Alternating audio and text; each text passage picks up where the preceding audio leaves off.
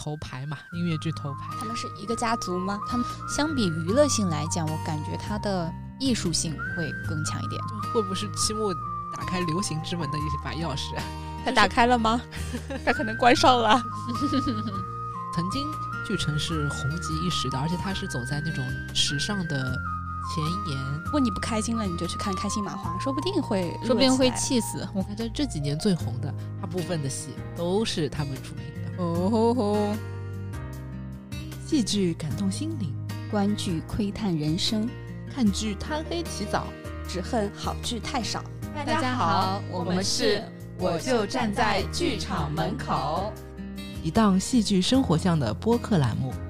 不管你看不看剧，只要你对剧场、戏剧、演出、演员、制作、观众、文艺等等话题感兴趣，听我们就对了。 Hello，大家好，我们新一期的节目开始啦。刚刚过完年，大家都买了很多年货了吗？现在呢，大家买东西都是看质量啊，还要看比如说牌子啊、货比三家什么的。其实，对于我们来说，看戏也是有所谓品牌的。这个品牌呢，就是他们背后的制作公司。其实很多制作公司啊，戏做的多了，会有一点自己会有自己的一套风格。那也可以说就是一种他们这个制作公司的品牌调性啦。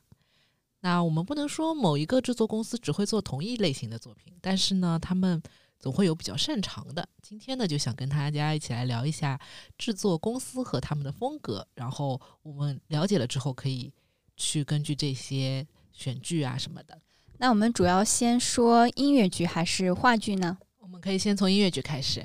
好的，那我们先说一点，比如说比较大一点的，我们一想就想到的那种那种公司。好的，好不好大名鼎鼎的制作公公司或者是制作部门、制作单位，那就不得不提一月份开了九月份音乐剧的，什么啊？上海文化广场啊，哦上海文化广场要引进原版的巴巴黎圣母院，它的那个演出档期是九月份开始，一月份就开票了，提前八个月开票，史称无息贷款。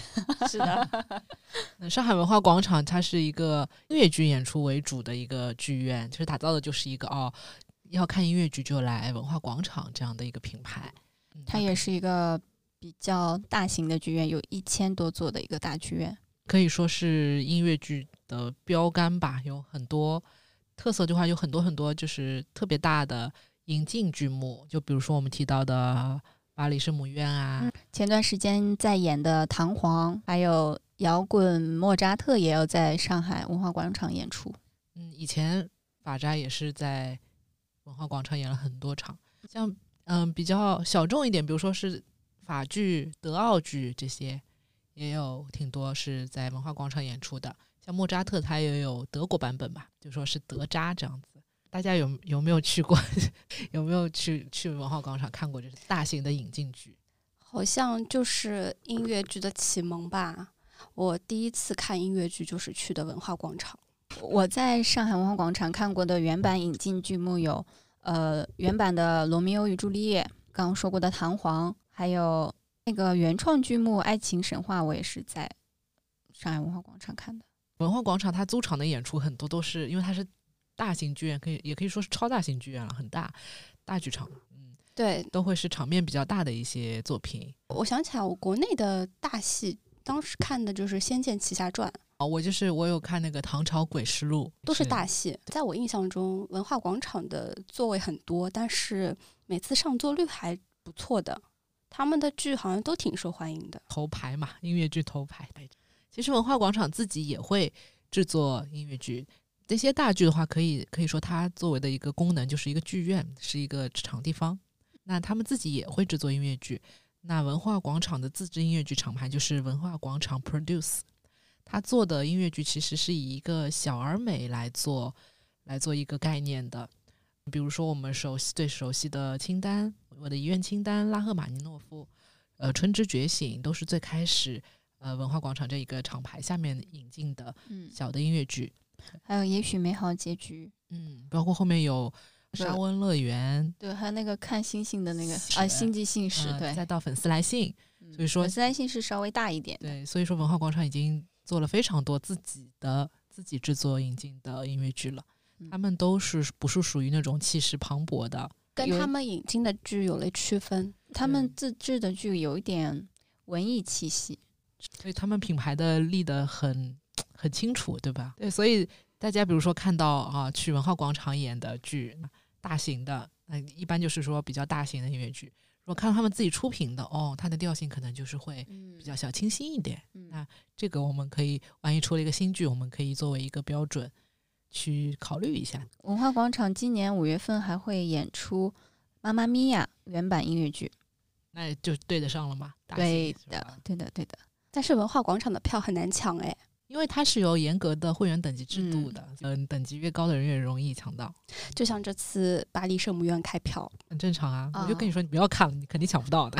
你你你告诉我的那句话，真震撼了我，你连票版都看不到。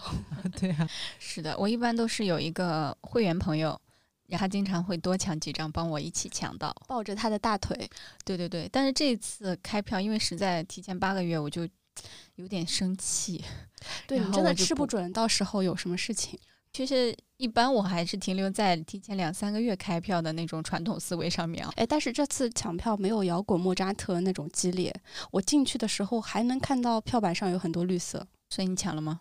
我我看到是看到了， 但你没买。一直没有我买了，哦我停在那个付款上面，一直挤不进去，看着它那个颜色一点点的掉没了。打地鼠来了，上海文化广场，因为它的设立初衷可能就是以发展音乐剧为重要目标、重重点目标，所以它的结构、生产结构会比较适合音乐剧去演出。音响效果可能会比较好。所以总的来说，上海文化广场就是去看大戏，对，要么是大型型的原版引进，或者是大型的呃原创音乐剧，中文版音乐剧，也有一些舞剧啊，零零散散的，然后音乐会啊之类的。嗯所以我等韭菜是甘愿被割的。音乐剧像文化广场自己的制作的这些音乐剧，大部分其实会在上剧场演出，他会选择一个中剧场。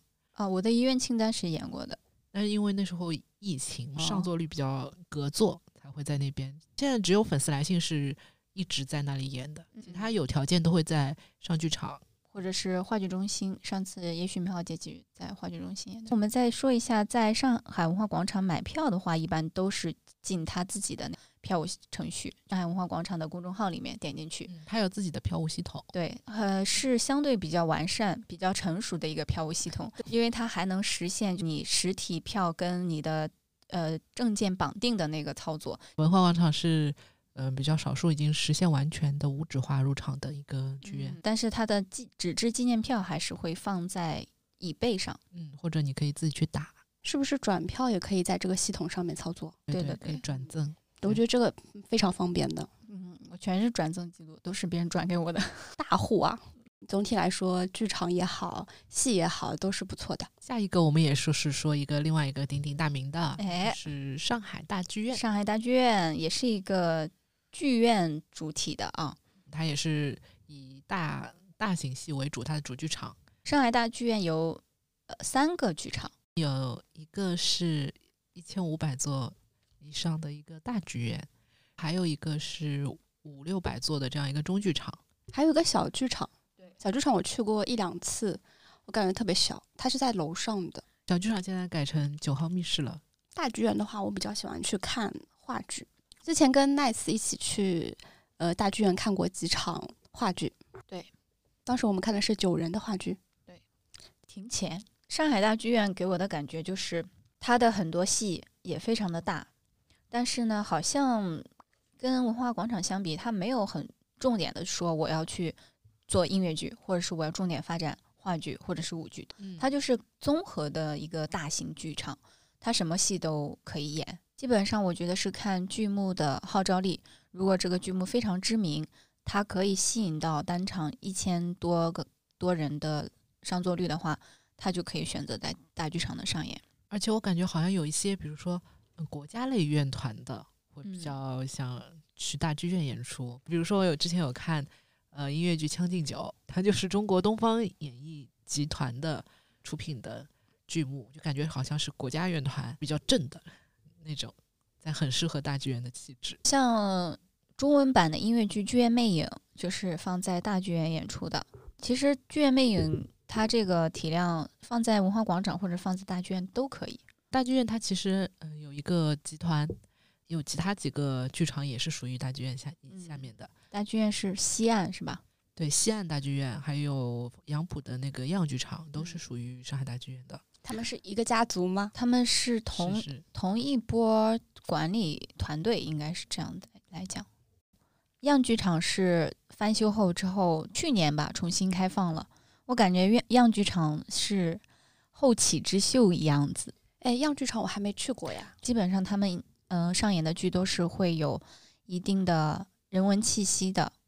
相比娱乐性来讲，我感觉它的艺术性会更强一点。当然，这是我个人的判断，包括它会好像在一年中间有几个主题去结合一些戏剧节上面的演出，它自己也会有一个戏剧节主题。去年好像有个叫什么“构”戏剧，就是结构的“构”，然后很多乌镇戏剧节上面欣赏的演出也会很快的到样剧场去演，包括李建军的那个《世界旦旦夕之间》有啊好多李建军的作品有在那边演出。对，还有一些青年竞演的小作品也会很快的出现在样剧场。对，我就很想去看样剧场，去看我们上次有提到的对，那刘叫我和刘红梅对在在车车站站，还有对狗狗。所以样剧场的名字就是已经奠定了它的气息。样剧场是在杨浦的杨嘛？浦的杨杨浦的杨就是年轻力的那个杨，我还挺喜欢他们的整个的视觉设计的。我去年最喜欢的戏《布莱希特的鬼魂》就是在样剧场看的。下次如果那边演了，拉上我哟，我从来好没有去过。所以样剧场整体的气质呢，我觉得偏艺术性、人文性。如果大年家轻化一些，对年轻化一些，大家如果看到样剧场有新作品的话，如果你是喜欢这样的气质的话，也可以考虑啊。但是如果是年轻化一些，有有一些挑战的话，这些戏会不会很容易踩雷呀、倒不会，我觉得他是把西你说的那一点，我觉得可能更靠近先锋戏剧吧，更偏激一点，或者探索的更多一点就。像我们之前提到，像大剧院啊还有文化广场的作品，它都是大戏比较成熟。对，那放在央剧场的这些戏听下来，会不会说很多呃没没有看过戏的人，如果去那边就会踩雷？不会不会，他做了一个比较好的平衡，我是觉得他没有走那么远，没有走到很当代戏剧的那一趴，还是是比较当下。就像你看九人的作品是当下正在发展的作品，同时它的市场认可度也比较高的。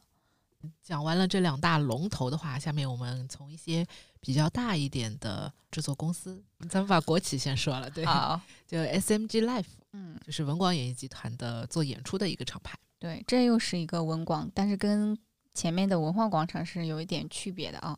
它叫 SMG Live，是属于 SMG 旗下的一个专门做线下演出的集团。为什么说是集团呢？因为它线下演出是包含很多个方面的。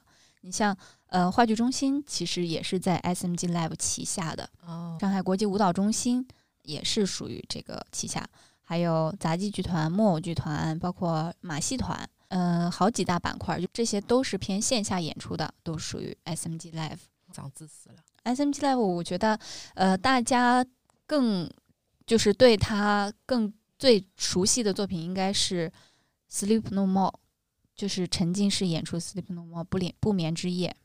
不眠之夜在上海已经，我记得是一六年开始演的，已经是快八年的时间了。对，也是早早的超过了一千场的演出，应该快要达到两千场了吧？这个《Sleep No More》应该是上海乃至全国可能是开创性的沉浸式剧目，嗯，所以说这个也是一直演到现在都没有哪个项目可以做到比这个项目更好、更知名、更知标名杆一点吧。对对对对它好像没有引进之前，我们还是没有不知道这个概念。它引进了以后才知道，哦，原来是沉浸式互动的这种方式。对对，可嗯能是引入了一个新的品类，就不说它多好看吧，你你要见识一下它这个新模式。对有很多看戏的人，呃，我们通常都是坐在呃观众席里面的啊，但是在这个 Sleep No More 里面，大家是要跟着他一起去走动的。嗯嗯对，我记得当时跟凯欣去看的时候，她特地告诫我不要穿有跟的鞋。对，看下来几几层楼上上下下的跑，还是有体力消耗的。当然，SMG Live 它它除了这个沉浸式戏剧，它其实也有做一些音乐剧。从最初参与制作《妈妈咪呀》中文版，以及一些周日恋曲，就是呃，可能是中文音乐剧发展的一点零阶段，就就参与到后面成立了音乐剧中心，专门去发展音乐剧，做了一些比如说小剧场音乐剧《面试》和《烟雾》的中文版，面做原创的音乐剧《伪装者》，嗯呃，去年做了《剧院魅影》的中文版，感感觉大大小小的都有在做，有在发力。包括它，因为有背靠 SMG 这个电视媒体资源，所以它其实也在综艺《爱乐之都》上面有合作，一起一起出品吧。有牵头做这个事情，可能他们集团对就一起做这个事情。嗯就很多那个综艺出来，后来都有演《伪装者》。对对，那 SMG Life 他们总结一下它的调性，就是什么都做是吗？感觉是的。总结来说，就是什么都做，他想就是想做什么做什么。有什么资源就做什么事情，对吧？有但电我视啊觉得他资们源的就是标准还是挺高的，整整个作品的水准啊。对的，大家在看话剧、看舞剧、看音乐剧，可能买的票里面，从自己的票根翻出来，多多少少肯定会有 SMG Live，就是带那个啊，就是那个标棕签的嗯棕色的那个小小的一个票，左左的边有一条的那个，都是都是 SMG Life 的，对吧？对的，下面我想提名一个比较大的制作公司，也是可以说是中国做音乐剧最开始的一个老大哥。是就前面我们讲的是国企，对吧？对现在是四起私企嗯进场 来了民，间，对，民间的也有大有小，对吧？嗯嗯，好，好像是说的那个是七木人生，他们从很早开始做音乐之声，呃，放牛班的春天啊，这些都是很多年了，就超过十年的作品。经久不衰的经典作品。嗯，对我我自己啊，觉得七木他的他，因为他不仅仅说是演音乐剧，他还有很多音乐剧培训，嗯、包括是对小演员培训的一个基基地。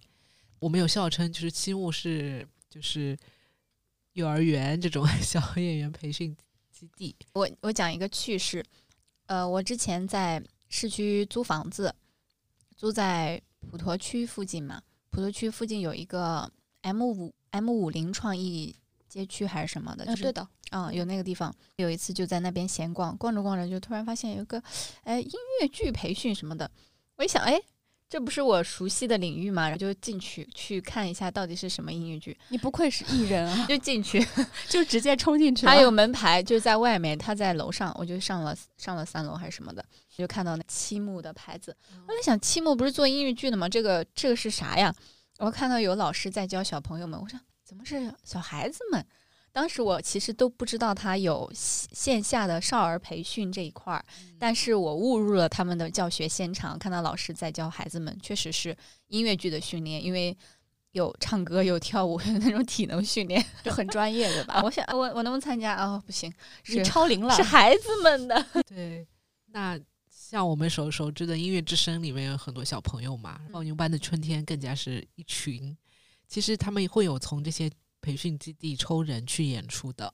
嗯， 这就是早早为他们做那些需要小朋友的中文版音乐剧做了铺垫，对，小朋友其实很难找，嗯做了人。才储备啊。而且少儿培训这一块儿，它的嘖商业空间也很大。 他做了一个一整个体系，对吧对对，呃，前段时间我不是去看了《马蒂尔达》吗？也是七木人生引进的， 也是小孩特别多的也，是呃，对他基本上主角这主个角就是他，基本上全都是六到十二岁的孩子，可能有几个大人的角色。他们线下是有招生老师的微信二维码的，嗯你扫一下，加了他之后，你会获得一个小礼物，他们的一个小报刊，对，小单页。但是很多人就为了得到那个单页去扫嘛，同时每每就给他们相当于加了一个微信，做了做了广告，对，就等于每一场的演出都是一次地推。七木有好多那种微信小客服，我也有加过。是的，是因的为，之前有看我堂吉诃德，啊对他们有像自己的那个小程序。嗯对近乎正常这些，是的，所以我后我看完演出回来之后，呃，加的微信的那个老师就会发消息说，哦，这个演出还有多久就结束了，提醒，然后还有少儿培训班什么什么 时候要开始了。在招生员，对对对对，感觉还是很有效率的一个手段啊。感觉青木的作品大多数都是百老汇经典，这肯定看去看吧，不会出错的，没有什么雷好踩的。像今年的话， 哎，真的没有什么雷好踩的吗？你踩到了。今年的中文版摇滚莫扎特呢？被创了，摇滚莫扎特这五个字首先是不会让人踩雷的，但是中文版，没想到其实我没想到，就是七木会做摇滚莫扎特，我感觉好像更适合巨城。这会不会是七木打开流行之门的一把钥匙？啊他打开了吗？他可能关上了。我感觉以前这些作品它就是中规中矩的，包括嗯、呃像《堂吉诃德》也好，呃，《近乎正常》，他们的题材是严肃性，甚至是有一些沉重的。它不是说年轻人会特别喜欢、非常流行的那种，跟法扎的一个调性是完全不同的。 对你说的那些作品，之前的作品就是打安全牌，有一些文学性比较重的东西。但是中中渣是什么情况呢？中抓可能是嘘算了，七木今之后还有一部超大的作品是 Dear Evan Hansen，已经发出了演员招募，那到时候七木会怎么做这部中文版，我也很期待的。是跟摇滚莫扎特中文版一样的做法吗？哎呀，那风格也不一样。你这么一说，本来他期待了，现在变不期待了。海星超爱这部作品的，而且他的就是哎哎哎，你之前也超爱摇滚莫扎特的，哦，对对对，你还是烧个高香吧，就 求他别毁了。对哦，我也超爱摇滚莫扎特的呀，好可怕哦！他如果再把这个毁了的话，你就把他拉进黑名单。是不是以后你就要避雷他了？哦，那七木你一定要加油哦！加油哦，七木好！但哦，我我我还想起一件事，就七木里面有一个很知名的创作老师，就是陈和老师。啊，嗯是国内艺配界的顶流，对是最好的艺配老师。对对，就是上次我看马蒂尔达，我我没有了解啊，是不是陈赫老师翻译？应该来讲都是的吧，就是他们做的音乐剧都是陈赫老师的译配吧。他翻译的首先就不会让你觉得有哪里很生硬、很出戏，就你就不会意识到这是一个呃你在看翻译。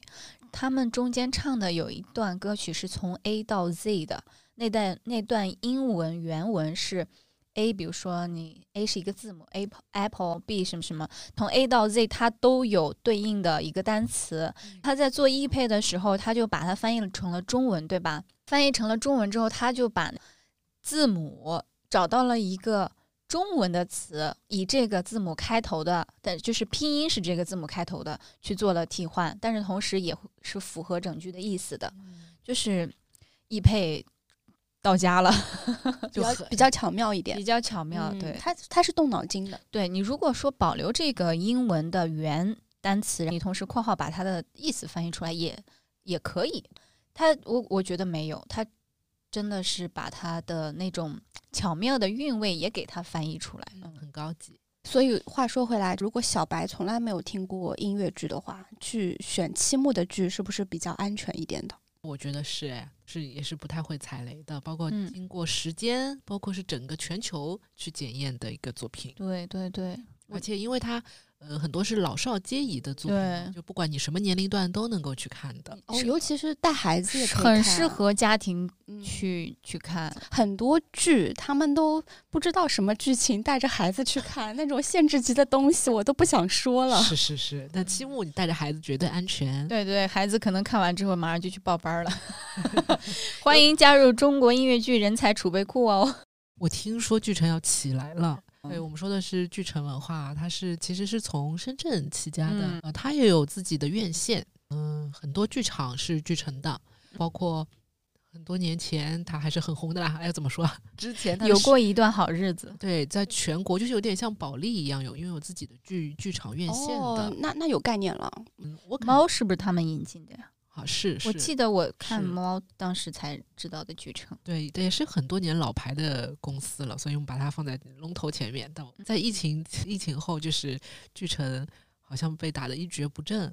是因为哪哪个项目没做嘛？呃摇滚红红红与与黑黑，嗯，当时那个款好像也很多都没有退，对吧？到现在不知道什么说法。真的、啊、真的真的真的，还没退啊？对，因为呃，疫情期间好像都售罄的，因为摇滚红与黑嘛，首先它是售罄了，但是它又原演不了，它是原版，对，当时原版版对演不了，那那款也退不出来，那个项目一直挂在那儿，我记得挂了好久好久。烂尾项目，巨城就是好像被打把打趴下了。当时在深入人心刚出的时候，我感觉巨城有一种抓紧风头的那种感觉，有做深入人心的一个拼盘拼盘演唱会，当时也是一票难求，包括是中文版的《吉屋出租》，也是可以说是跟深入人心的风头有关，非常嗯好的一个风口下面制作的一个经典的中文版作品。曾经巨城是红极一时的，而且它是走在那种时尚的前沿，法剧红就追法剧，什么中国哪些红了他就追什么那种感觉，是什么赚钱做什么？是真的。但是就是可能天时地利人和不是很好， 那这么说的话，它其实还蛮能抓住那种时代的机会。市场竞争太过激烈了，你会比原来更难的赚到钱，更难的去恢复过来。还有一个和巨城挺像的，也是老牌厂老牌的一个话剧的厂牌，叫做锦辉文化。很多以前的话剧都是锦辉出品的，包括对，它的最大的一个卖亮点亮点吧，嗯是东引进东野东野圭圭吾的作品。嗯，对，现我们之后会跟大家提，现在很多景辉的 IP 都到了另外一家公司手上。哦还有一个我们没有讲的一个龙头啦，是大家大名鼎鼎的开心麻花。怎么、啊怎么你这边数下来都是龙头 啊？那那那本来就是大的嘛，开心麻花就不需要我们跟大家多解释了吧？对，大家就是好像以都看喜过吧？剧那很明显，你要是喜欢那种傻乐的，你不喜欢，你也可以去傻 怎么乐一来下。 说呢？就是大众对 路就是路线人，盘做的特路别人好盘嗯，反正看了开心麻花，我会开心的。但是我从来没有看过开心麻花的话剧现场，我只看过《夏洛特烦恼》的那个电影，还有《羞羞的铁拳》也是电影，差不多就跟沈腾的那电影波人的电影跟。电影没什么区别。我就不喜欢。嗯，感觉我跟他之间有弊。等你不开心了，你再去看。对，这个这个其实告诉大家，就是如果你不开心了，你就去看开心麻花，说不不定会气死。我跟你说， 更更不开心了。对，就是我我虽然没去看过，但我知道有一些人他们特别不喜欢开心麻花。我觉得我有可能也是这种，就是笑点会你会觉得肤浅吗？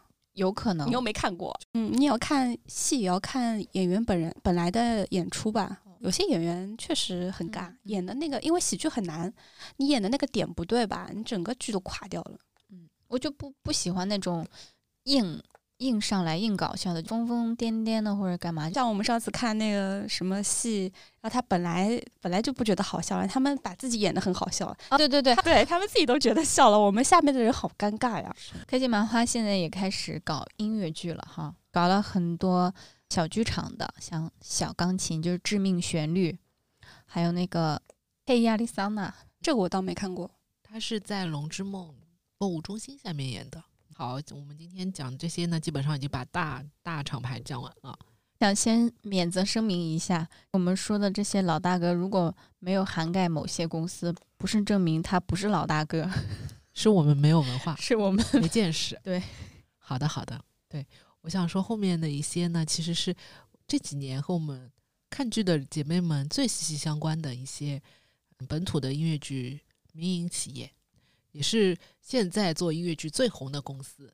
你说老大哥他们可能就是做了很多年嘛，那这这几年最红的还是以下我们要说的这些。哎来喽。大部分的戏都是他们出品的。哦吼吼！他们如果前面是老大哥的话，他们叫什么呀？小大哥未来的老大哥，小哥。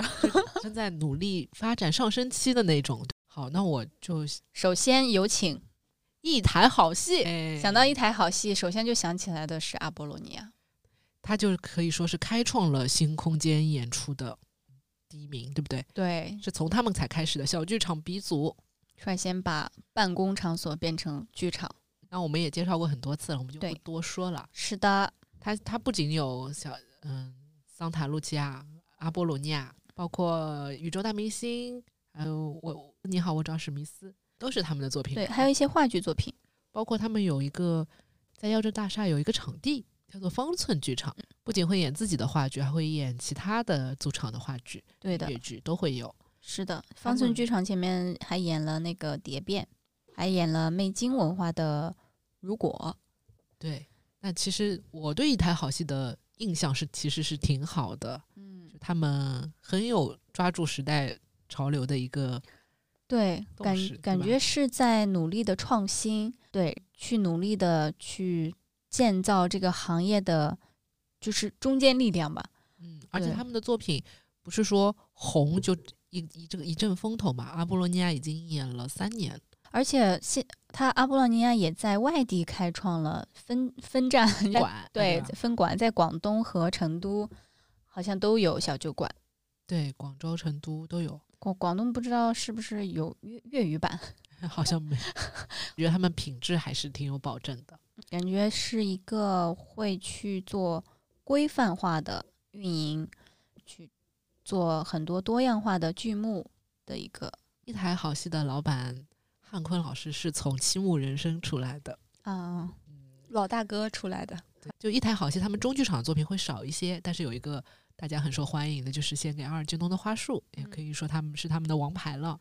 去年他们有做另外一部泰国点唱机的音乐剧《亲爱的》，对，嗯票房可能会差一些，但在是在努力吧。我觉得是这些后起之秀，这些新的去做音乐剧或者是话剧的公司，他们的发展路径可能是从小剧场开始积累一些自己的代表作品，去培养以自己为中心的一部分观众，甚至忠实的一些会员，去慢慢的再扩大自己的份额到中剧场。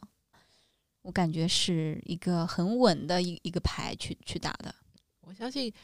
一台好戏也会把自己的中剧场做得越来越好，本来嗯毕竟花束是他的起家嘛，那那台好戏，他们也有参与一年一度喜大喜剧大赛。是他们的有一些其中演人员对周世奇他们有去参参加。对对对，所以就是多方去尝试吧。 嗯，好，下面一个呢是圈内对 吧，最红的吗？黑红的那一种 红，不敢， 这话不敢说。哦，就是缪时克。嗯，不得不提的，私营私营音乐剧公司怎么能少了缪时克呢？我们张老老板的公司老板，，老板大名说出来。这这是张智霖老板的公司啊。那前两天看到小红书上面，呃，发了一个缪时克的一个场刊还是什么的，说他们那个 musical 的拼音写错了， 我拿你们缪时克是不是没有文化？他们的名字缪时克的名字其就实是英文 musical 就是 musical。 对，但是他的字母拼错 了。好，好，好，好，缪时克其实也做了蛮多年的。现在我们对缪时克最、最最直观的印象就是悬悬疑疑宇宙，，对，都是买的影视 IP 改编为音乐剧，对，就从隐《秘秘的角角落》开始，嗯，沉默的真相。对，《猎罪图鉴》《嫌疑人 X》，像今年缪时又推出了新的动作，就国风是三部曲。这哪是哪几新部啊新画的饼，对，新画的饼就是嗯、长安系列的嘛，《长安十二时辰》是马伯庸对马伯庸的三部作三品，三部作品还有， 《风风起起洛洛阳阳、》风起陇西、长安十12二时时辰辰哦。他的这几部作品的话，他的舞美也都是做的比较恢哎，复。舞美就是一看是那种花了钱的，造你说房子要对要硬件有硬件，要科技有科技，要大屏有大屏，要转台有转台，各种各种转场，各种丝滑，那之后，就是喜欢什么样的戏的人会喜欢缪氏的作品呢？饭圈的人喜欢，就是还有一个特，首首先它的我们前面说的一个是 IP 改编的特点嘛，还有一个就是他用这些戏都特别多演员，就找了业内最炙手可热的演员们，就很顶流演员们，对总有一款适合你。所以很多追星女孩也都是随着缪时，不得不被这些人质绑架。 对，一边骂一边看。对他们也会跨界去找演员来参与剧目。就是也很会营销啦，他们有各种各样的花花样，可以说是割韭菜能手。 他们平时宣传比较，比如说标题党，哦哦，是的，是的，嗯老板也跟也也是有一点站在台前，张智自霖先黑生是上海家喻户晓的歌手手，真的真的，我们小时上候家喻真的吗？上海真的家啊喻户晓、啊，真的啊，他但他没有做音乐剧之前，我一直以为他歌手。他就是一个正经的歌手，就是有点像我们在电视台里面经常看到他的那种，不是说像周杰伦那样家喻户晓。啊那他的代表作是什么？他他的家喻户晓，有点仅不是仅次于再仅次于胡彦斌吧，就类似于他好像只在上海发展，对不对？我刚刚想说他的这种家喻户晓，类似于老娘舅对。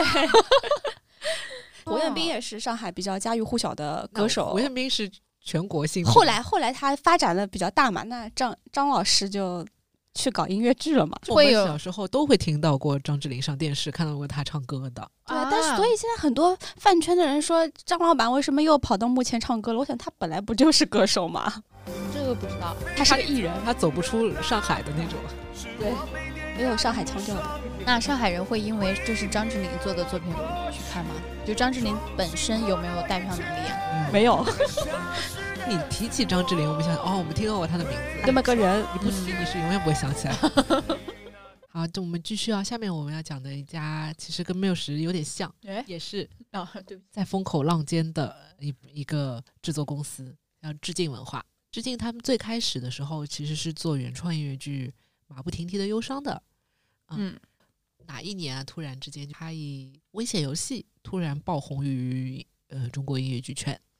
嗯，至此以后，致敬走上了一个韩改作品的一条路，就很多韩国的作品，就比如说《阴天》《堕落天使》《狗和猫的时间》嗯城城堡消失》，几乎银河是铁道之夜，几乎好像每一部作品都是对，都是韩国 IP。可以说是业内韩改第一人，是吧？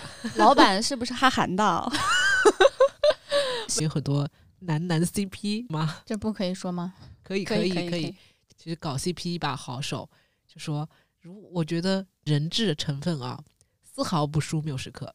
缪时刻他可能现在就是人多，他的剧里面有很多人，致敬的戏可能人挺少的，两三个人，但是个个是精品。嗯，包括像我们以前有说小剧场的危险游戏是，我觉得你好像在说会所 的感觉，每个会所挑人不一样。啊我们说小剧场危险游戏造星工厂，对不对？那里走出去的一个一个，现在都是中流砥柱， 就这部戏可以保他一世荣华是吗？你要自己争气嘛。那你觉得觉觉得致敬有那种黑红的气质吧？也有吧，在风口浪尖总是会被人骂嘛。那应该是骂完缪时刻骂致敬， 对，剧圈姐妹到这个地方可能特别有共鸣吧。嗯致敬现在小剧场好像不做了哦，目前好像是都关了的，都都那个封箱了。危险游戏的小剧场和中剧场都封箱了，银河的小剧场也封箱了。致敬常年是在共舞台演出的，对，好像去年一整年的剧都是在公舞台，对都是中剧场的剧目，包括《银河铁道之夜》也是做成了中剧场的版本。所以一看到共舞台就会想到致敬，也嗯是很有品牌调性那种啊。很不喜欢公舞台，可能，但是公舞台的那个地理位置比较优越，但市区离地铁也近，也是环人广。附近还有什么吃的？最近大火的排骨年糕也在也在边上，也是一个座位啊都比较适中的一个中剧场嘛。是对，的如果你喜欢看 CP 剧，如果你喜欢看帅哥，对吗？西装其实有一个就是西装戏，嗯，呃，男主都是穿着笔挺的西装，这种感觉、其实蛮适合我们来去形容致敬的一个风格。再下面一家呢是魅晶文化，魅晶其实是原创牌子比较多一点，打着原创的标签会多一点。比较早的时候，我记得是如果一部很小而美的原创作品，对， 如果到现在都还在继续演出呢，有最新改版了。哦，嗯魅晶是从这些个起家的，他们做原创比较多。呃，后面后面的话就是灯塔、灯塔、和翻翻国国王旗嗯旗、、唐人街探案，对，像灯塔和翻国王旗都是小剧场比较热门的作品，这两个剧目有哦连接。有对有连接，它都是建立在一个呃很有异域风情的那这个故事背景。嗯一，个灯塔是海上的故事嘛，对，翻国王旗是那个北北欧欧的神话一有一种嗯神话的感战觉，战神那种。 就是感觉跟我们现实生活离得比较远的，可以去沉浸在一个呃 异世界，另外的一个世界。一开始没想到哦，这种时代架空、地域架空那种对感觉，。地域架空，而且它是不是说未来的那时代感，是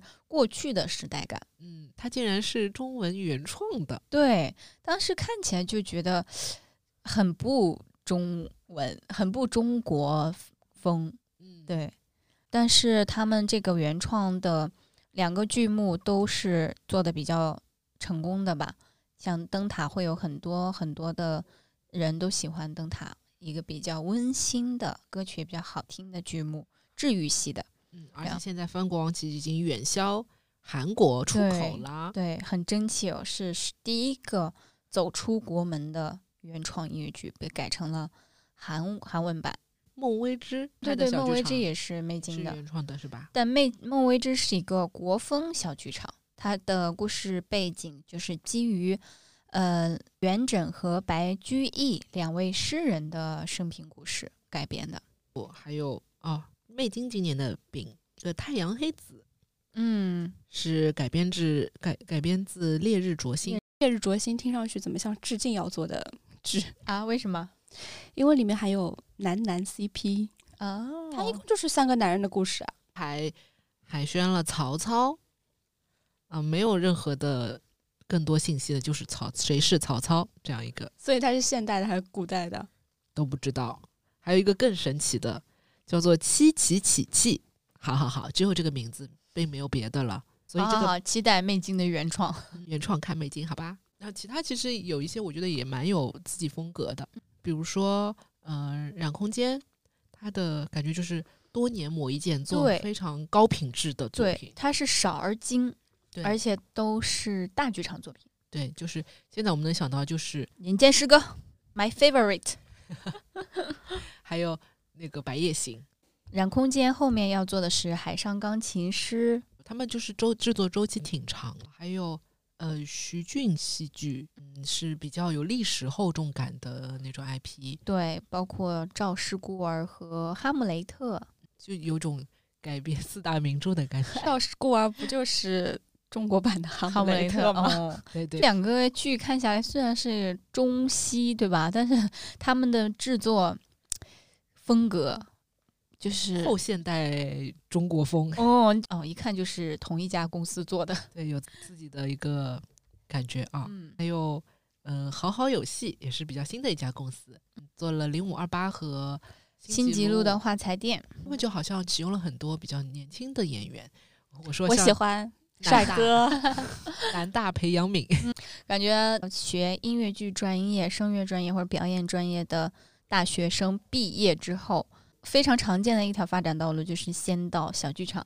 嗯演演出，积累一些经验，锻炼自己的能力，渐渐的就去啊大剧场发展，或者是先从大剧场的一些群演角色去做起。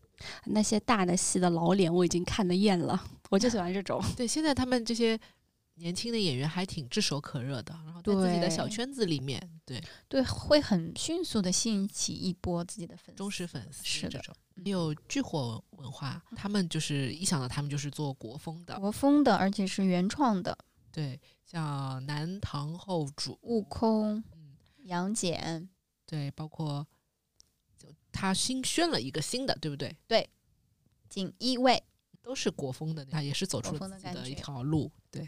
对，因为这做原创的这些公司，他们本身都会有很强的创作能力。你像巨火音乐有刘晓毅导演，对吧？也是一个很有才的导演，既可以编剧，又可以编舞，又可以导演，又可以道具制作， 真的很厉害，真的很厉害。对，有自己的风格嘛。还有呢，还有几家比较现在也有戏在演的，比如嗯说、呃莫瑞吉文化，莫瑞吉一提到莫瑞吉，我最先想到就是《挚爱》。对，它是一个以自己原创作品也是起家的那个，嗯去年也有一部很红的小剧场作品。 Lizzy，网上有说他们公司呢，嗯自己想做什么就做什么，也不管你喜不喜 欢，就因为挚爱它一看就是不会红的那种嗯路题。在演 Lizzy 之前，没有人想到女女生的作品能够红，他们就是很任性的，我就想做我觉得好的作品，就有这种感觉。对的，嗯，我也是觉得很多很多后后面慢慢冒出来的这些雨后春笋一样的制作公司，都是在小剧场呀、新空间呀去先做一第做起来第一个自己的作品，去慢慢的再继续发展。我觉得挺好的，大家丰富了这个市场的口味， 就是让消费者能各种想吃什么吃什么，有的选。哎哦听他下来他们之间好像没有什么特别的竞争关系，大家都有自己的风格。对，但是时间是只有一次的呀。比如说今天晚上十九的十九点半的档期，如果你买了 A 就不能买到 B。而且就是演员很多是，嗯哦，他们要抢演员，对对对，对，嗯，绑架人质。是的，演员是有限的。这些小公司现在慢慢的起来，他们也都是想把作品做好，能够在前面的已经有他们的风格了，后面的他们也是从一步两步戏慢慢的起来，想嗯要形成自己的风格。对对对，嗯，我觉得前面不管是老大哥啊，还是小大哥，这些剧目，还是后来的这些小老弟， 大家可能在一开始做的时候，有些公司没有说我要去做什么，我要做哪种类型的音乐剧。对，其实做着做着形成了自己的风格。有一些公司呢，可能像文化广场，我就是要做最好的音乐剧剧场，我要去做音乐剧标杆，所有最好的音乐剧可能都会在我的剧场上演，或者是美景，我就是要做原创这样子的。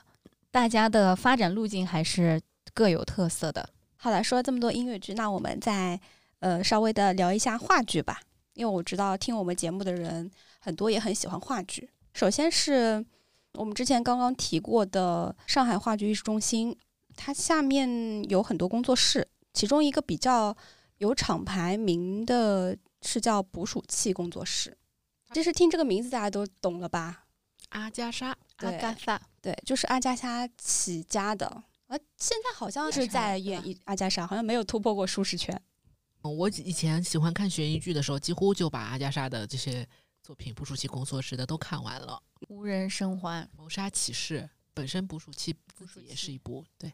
对，那这个就是我觉得可能启蒙看一下会比较好吧，因为阿加莎嗯算是悬疑里面启蒙的作家，如果要进阶的话，可能看这些的不太合适了。阿加莎这些话剧作品好像也都是很多年了，没有新对的作品出来。对，其实老实说啊，我我个人的感觉，就现在在看这些阿加莎的悬疑作品的话，就有点过时了，而且很哦多梗你已经知道了。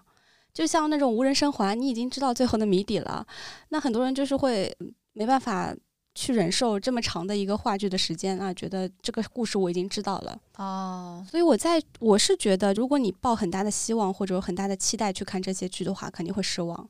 如果你是从来没有接触过的话，看还不错。你的意思是，它本身就是有书在先的，另外也演了这么多年，剧情大家肯定是多多少少都知道了，对甚至你读过原著了，对吧？它本身又是家喻户晓的，就没啥新鲜感。但如果你要注重演员的表演，呃，像他的一些演员常驻的演员都是上海话剧艺术中心的老演员。不说别的吧，在上海地界下面吧，就这些演员是数一数二的演技。我觉得是去欣赏他们的演技也好，或者这些戏的节奏都是还不错的。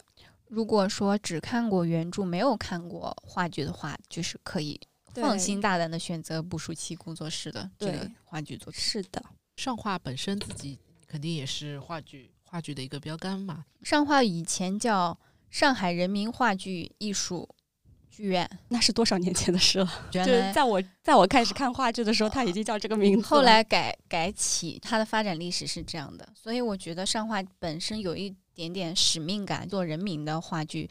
不夸张的说，我基本上百分之九十九的话剧都在话剧中心看的，就我自己而言。它有一个很好的一个基础，它的演员、编剧这么团队都导演团队都是非常对的专业。我觉得上花就是自己形成了一条龙，就从创作的编剧，对吧？然后演员团队就自由演员，包括他自己的舞美中心，他可以自己造景，他也有自己的剧院、艺术中心、第第六空间、黑黑匣子、艺术沙龙，对他自己可以自产自销，还有自己的会员体系。而且上话，我觉得跟捕鼠器工作室比，他自己近年来也一直是常做常新，有很多新的作品在上演的。嗯，有原创的能力。对对对，然后不会对说的停在过去的功劳簿上。虽然有一些，比如说像《死亡陷阱》这项这样演了十多年的经典作最近品，又开票了，对嗯，也会是有每年都有新的对原创。好像他们过段时间会做上海当代戏剧节，会有很多国外的戏剧作品引进到这里演出。嗯，或我们之前一直有提的，呃，《新迷宫深渊生吞》，哦，何念三部曲，对，也是近几年起来的自己的品牌。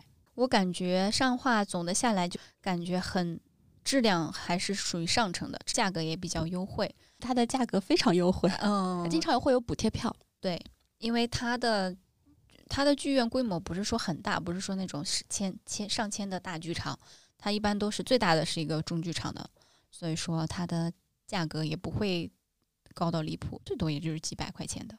座位安排也蛮舒服的，反正我嗯坐最后一排，整体没有的觉得对对对，呃看不见什么的。而且它整体的服务比较齐全，它的服务人员也都比较专业，所以说去上画看剧整体的体验都会很良好。但是我最怕的就是，如果那天看的话剧特别长，上画出来打车真的不方便。我上次看了上海话版的《长恨歌》，出来已经快十一点了。上画很贴心的给我们 弄了那个什么打车的二维码，说有优惠券什么的，但其实根本打不到车，嗯，得离开安福路那块地界，再往前走一走，因为是高峰时节，同时有很多几百号人一起打车嘛。那边很悬的，在安福路打不到，你稍微走一走就有了。这个上画其实他们都是镜框式的作品。现在有一个专做小剧场的话剧的公司，我们前面有提到很多景辉的 IP 嗯这家公司，它叫叫做很难满意，名字也很 艺术，很难满意工作室，对他们好像还在大世界外面开了一个酒吧，酒吧，包括在呃第一一个百很难货把满意的 bar 嗯，在第一百货有开一个一个很难满意的咖呃啡啡厅，嗯，对现在世贸，我们之前有说过，世贸广场的新空间小剧场是做悬疑话剧的，嗯，大部分都是很难满意的作品。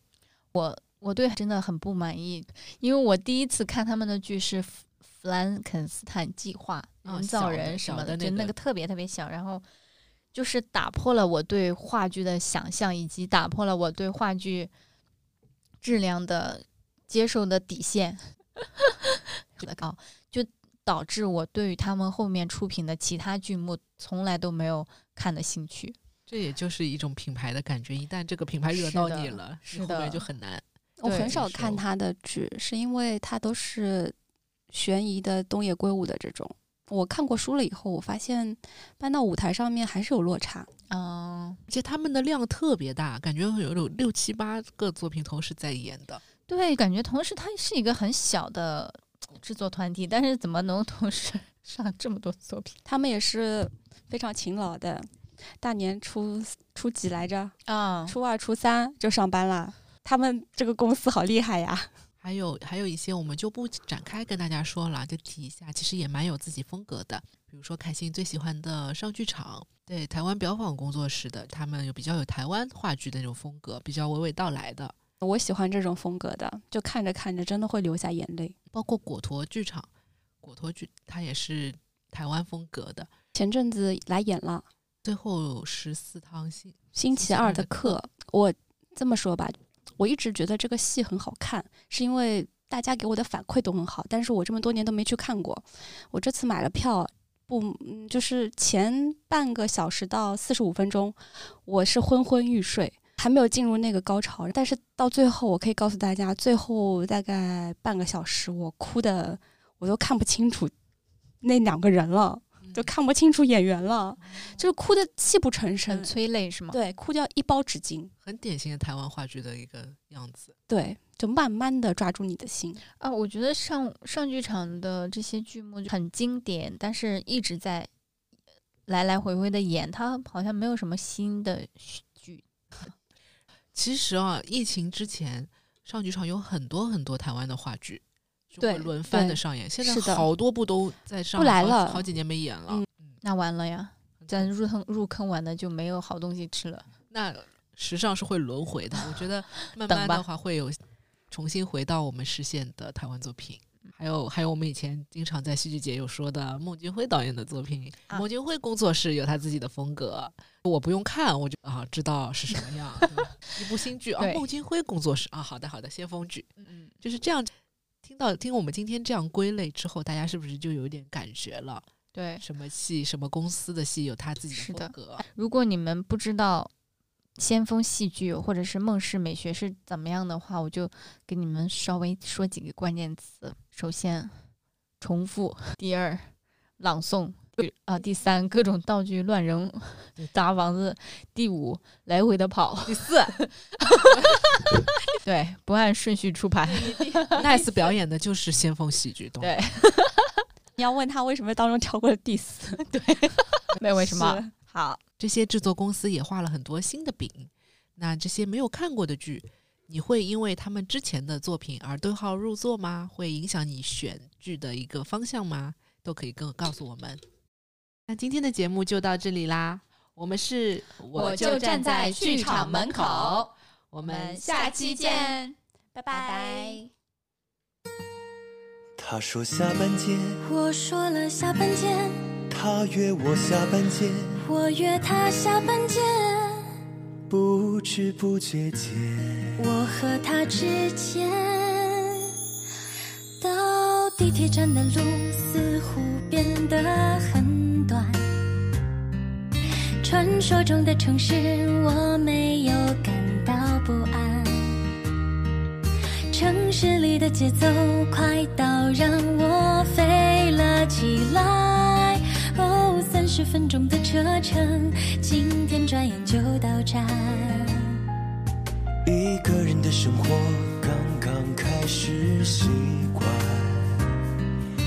你忽然的出现，把我的计划打乱。耳机里的声音怎么也开始变得奇怪？我为什么感觉都在和我说走开？八月的上海，热得让人心烦意乱。但我感觉到今天没有那么难。